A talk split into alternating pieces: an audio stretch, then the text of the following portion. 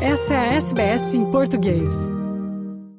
É, Fernando e ouvintes da SBS, grande compromisso oficial de Portugal no combate às alterações climáticas e no empenho na transição energética o primeiro-ministro português António Costa garantiu no discurso oficial na COP27, a Conferência das Nações Unidas sobre as Alterações Climáticas, em Sharm el-Sheikh, no Egito, ele garantiu que Portugal está a reunir condições que lhe permitem antecipar da data anunciada 2050 para cinco anos antes, 2045, a meta da neutralidade carbónica em Portugal. Esta antecipação, explicou o Primeiro-Ministro, é conseguida através dos progressos já em curso quer nos transportes públicos, que estão a, a ser alvo de transição energética, quer na aposta no hidrogênio verde, também no fim, já decidido, já em prática, das centrais a carvão, que não vão voltar, garantiu António Costa. A ciência, enfatizou António Costa, é clara. A emergência climática é já uma crise de hoje, que nos está a afetar hoje. E foi este o ponto de partida para o discurso do Primeiro-Ministro de Portugal, que depois se focou no drama da guerra na Ucrânia, uma questão determinante ao longo deste ano 2022.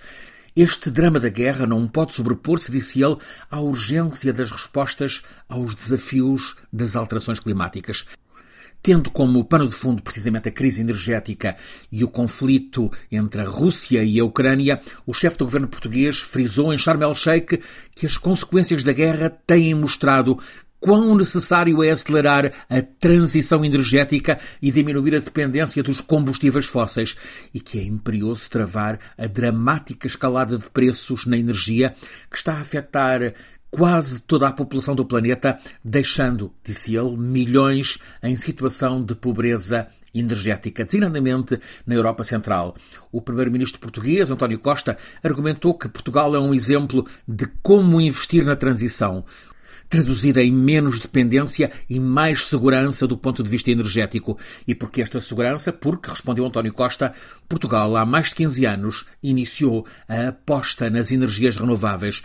Para o primeiro-ministro português é importante que no final desta COP27, daqui a duas semanas, os governos, os governos do mundo tenham uma visão clara e que permita alcançar resultado seja na mitigação, seja no financiamento, passando também pela adaptação e pela revisão das contribuições nacionais para apoio aos países que carecem desse apoio. Este esforço, sublinhou António Costa, tem de ser liderado pelos países desenvolvidos e pelos grandes países emissores. Referência à China, aos Estados Unidos, à Rússia, à Índia, também à União Europeia no seu conjunto.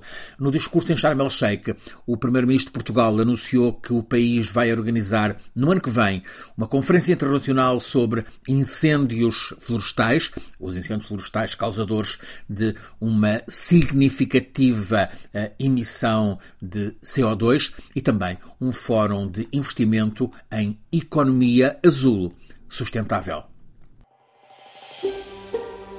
Quer ouvir mais notícias como essa? Ouça na Apple Podcasts, no Google Podcasts, no Spotify ou em qualquer leitor de podcasts.